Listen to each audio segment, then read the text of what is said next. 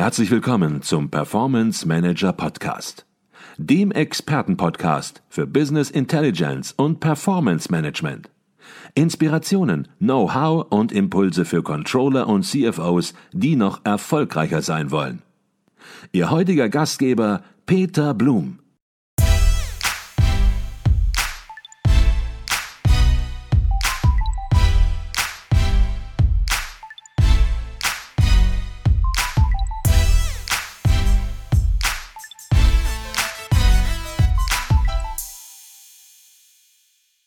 Herzlich willkommen im Performance Manager Podcast. Mein Name ist Peter Blum. Ich bin Geschäftsführer der Business Intelligence Beratung Advisio Consult und Ihr Gastgeber im Podcast. Und ich begrüße wieder einmal Professor Dr. Nicole Jekel von der Berliner Hochschule für Technik.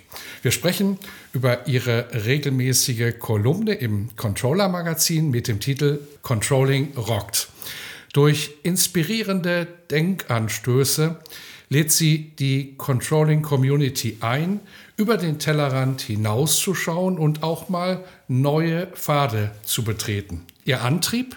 Konventionelle Denkweisen aufbrechen und auf diese Weise die Unternehmensperformance steigern. In der aktuellen Ausgabe, dem ersten Heft des Jahres 2024, da geht es um Nachhaltigkeit. Nachhaltigkeit einfach umsetzen, wie sie Ordnung und Struktur bekommen, lautet der Titel ihrer aktuellen Kolumne. Und ich bin gespannt, welche Augenöffner sich diesmal dahinter verbergen. Doch zunächst mal herzlich willkommen im Performance Manager Podcast, Professor Dr. Nicole Jekel. Ja, hallo. Nicole, du hast dich in deiner Kolumne ja schon des Öfteren mit dem wichtigen Thema Nachhaltigkeit beschäftigt. Was hat dich jetzt dazu motiviert, das Jahr 2024 erneut genau mit diesem Thema zu starten? Also die Nachhaltigkeit betrifft uns ja alle. Wir wohnen ja alle und gerade die Immobilien, beispielsweise die Wohnungen, die haben ja so einen großen ja, Abdruck, die, also energetischen Abdruck, wo ich gesagt habe, da wollen wir gleich mal mit starten. Es ist vielleicht ein dröges Thema, die Nachhaltigkeit, aber irgendwie das neue Jahr beginnt und irgendwie, da wollen wir ja alle mal wirklich kräftig hinschauen, damit wir da noch nachhaltiger werden. Mhm.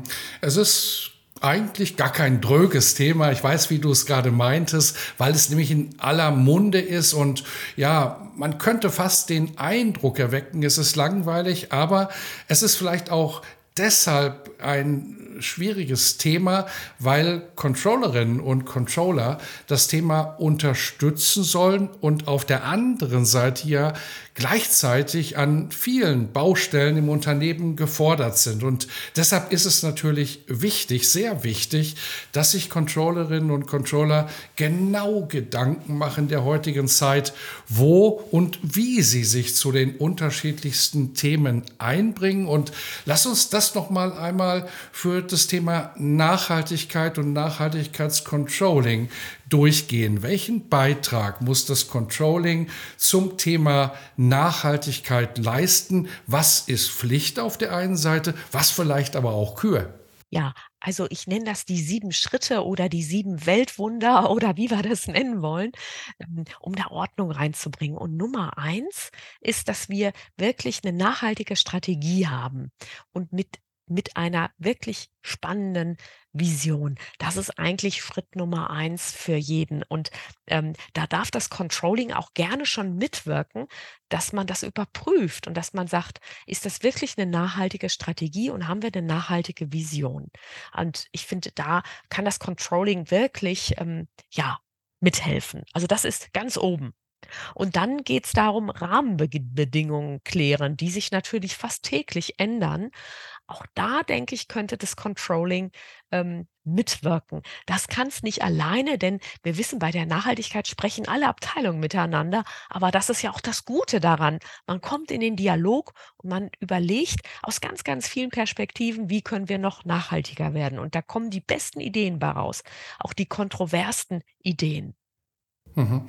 Jetzt hast du gesagt, du hast sieben Schritte identifiziert, um in das Thema ja eine Struktur und Ordnung zu bekommen. Und jetzt werden natürlich alle sagen, zwei habe ich gerade gehört, aber da fehlen noch fünf. Und Controllerinnen und Controller sind da ja sehr genau. Vielleicht kannst du auch überblickartig die letzten fünf Schritte auch noch vorstellen.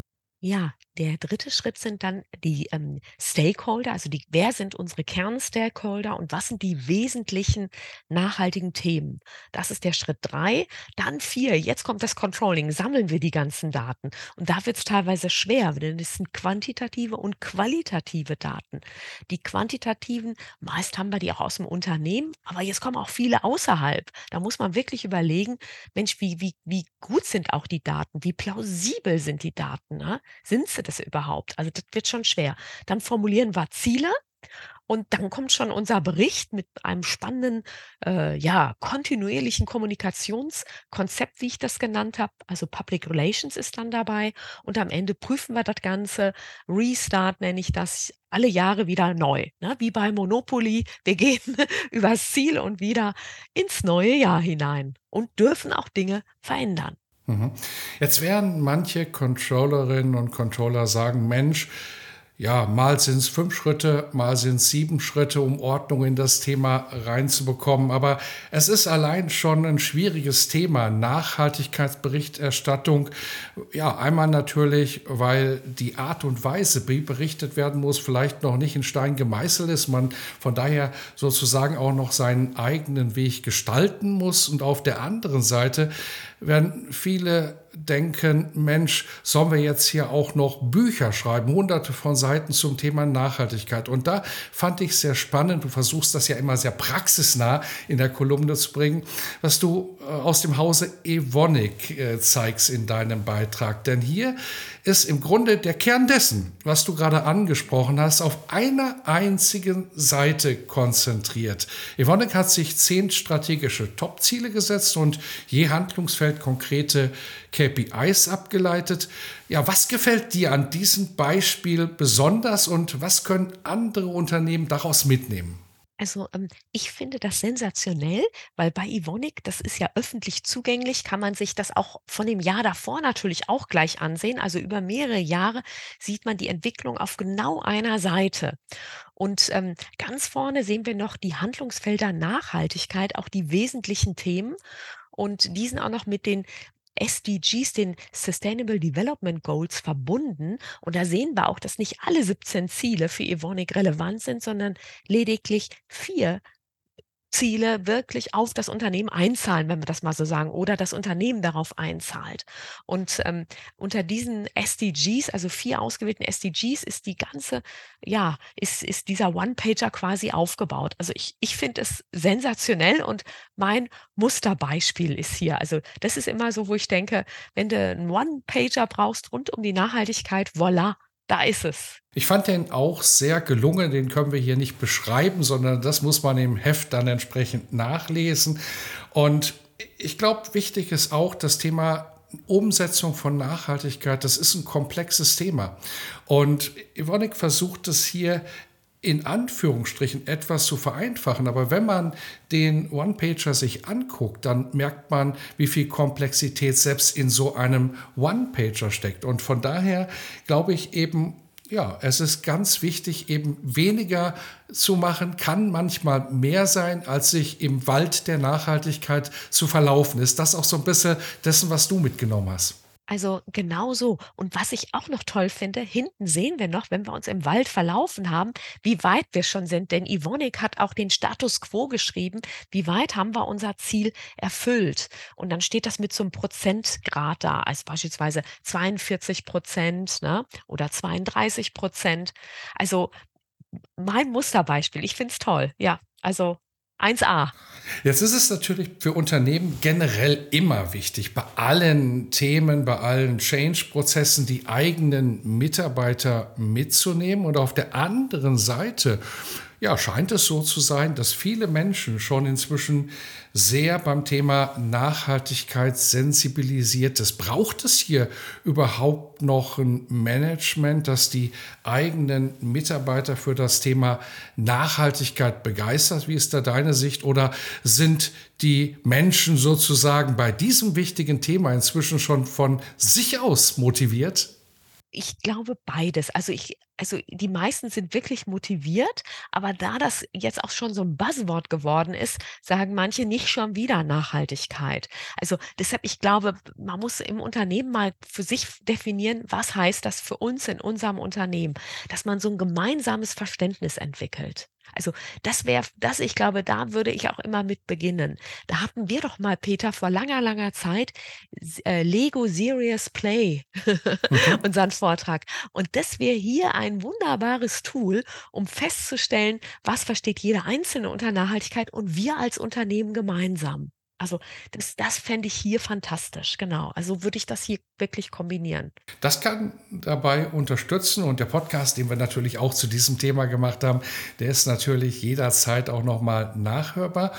Ich glaube, du hast recht, die Menschen sind motiviert. Manchmal kommt vielleicht das Wort Nachhaltigkeit zu oft vor, ohne dass ein mehr Nutzen, mehr Wert entsteht, sondern es kommt sozusagen der alte Wein in neuen Schläuchen äh, wieder daher und man fragt, sich ja, warum haben wir jetzt wieder darüber gesprochen? Hätten wir doch mal etwas getan, hätten wir es umgesetzt, wäre mehr rausgekommen.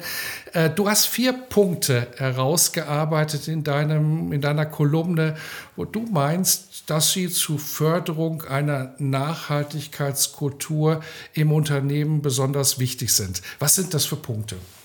Also einmal die klare Kommunikation ist einmal wichtig. Ne? Das ist ja meist das A und O. Dann äh, die Mitarbeiter mitnehmen. Das ist natürlich auch wichtig.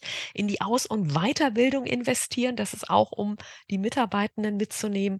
Und Führung durch Vorbild nenne ich das immer. Dass wir, dass wir ganz vorne das auch machen ähm, und es tun. Und auch wenn wir merken, wir sind gar nicht so nachhaltig, das auch zugeben und sagen, das war nichts, das geht noch besser. Wer hat eine bessere Idee, wie wir das lösen können? Können und das Ganze belohnen und anerkennen. Ne? Das ist, ich meine, das sind die, die fünf goldenen Tipps und so, ähm, aber einfach von Herzen nachhaltig sein, darum geht es. Und, und Peter, viele Unternehmen sind auch wirklich schon lange nachhaltig.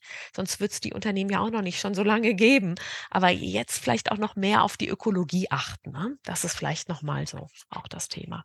Oder und das ist natürlich auch ein Thema, das wird uns noch weiter beschäftigen. Ich äh, bin davon überzeugt, ja, auch in folgenden Kolumnen wird es nochmal ein Thema sein und könnte mir vorstellen, weil du eben schon etwas angedeutet hast, ganz am Anfang mit dem Thema Wohnungswirtschaft, dass da in gewisser Weise bei dir schon ja im Hintergrund Kopf etwas äh, ist, wo du sagst, Mensch, das könnte ich mir vielleicht beim nächsten Mal im nächsten Controller-Magazin vorstellen?